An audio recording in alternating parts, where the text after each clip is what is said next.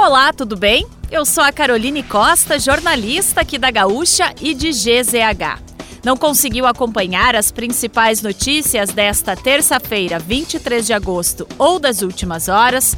Não te preocupa porque eu vou trazer aqui para você antes que o dia acabe, que é o nosso resumo diário de notícias do fim de tarde. Oferecimento MrJack.bet, palpite certeiro, saque instantâneo. Acesse mrjack.bet e desafie-se.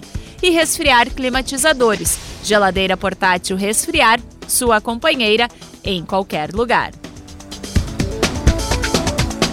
Por determinação do ministro do Supremo Tribunal Federal, Alexandre de Moraes, a Polícia Federal cumpriu mandados de busca e apreensão em endereços de empresários que teriam defendido um golpe no Brasil caso Lula vença Jair Bolsonaro nas eleições.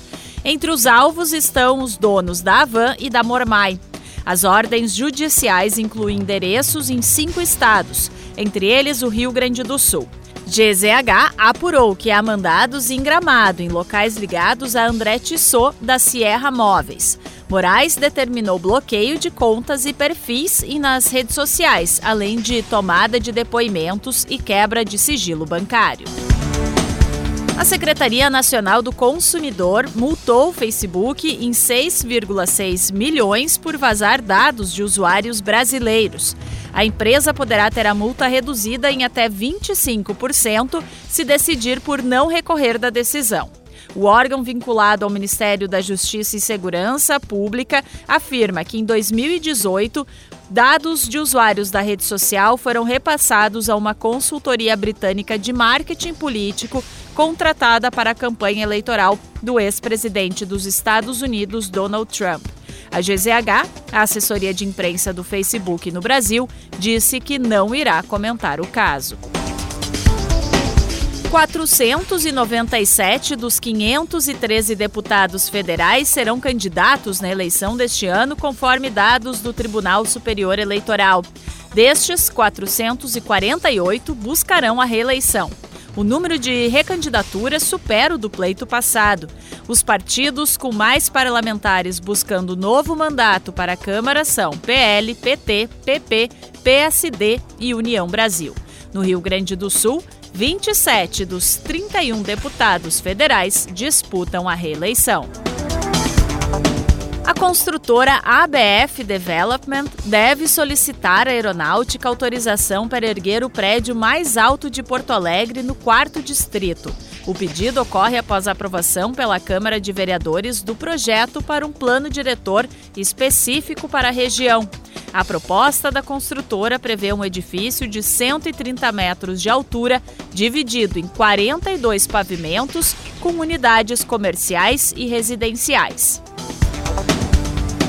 O Grêmio analisa a possibilidade de antecipar o fim da gestão Romildo Bonzan e marcar a posse do novo presidente para o final de novembro. Como a temporada terminará mais cedo do que o habitual devido à Copa do Mundo, a transição de mandato antecipada daria ao novo presidente mais tempo para preparar o próximo ano. As chapas que concorrerão ainda não foram inscritas.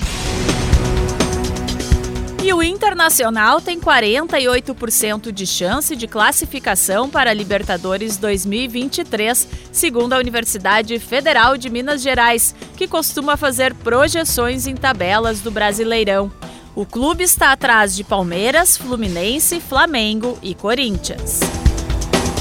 E para fechar o nosso resumo de notícias, antes que o dia acabe, tem a previsão do tempo para amanhã. Ao longo do dia, deve começar a esquentar gradativamente em todo o território gaúcho. Há previsão de chuva para Santa Maria, Bagé, Uruguaiana e em partes do oeste gaúcho. A mínima do dia, 5 graus, está prevista para São José dos Ausentes. A máxima ocorre em Quevedos, na região central, marcando 29 graus. Em Porto Alegre, as temperaturas variam entre 11 e 25 graus. Se quiser saber mais sobre algum desses assuntos e muitos outros, além dos nossos colunistas, áudios e vídeos, é só acessar gzh.com.br ou o aplicativo de GZH. Amanhã a gente volta aqui antes que o dia acabe. Até lá!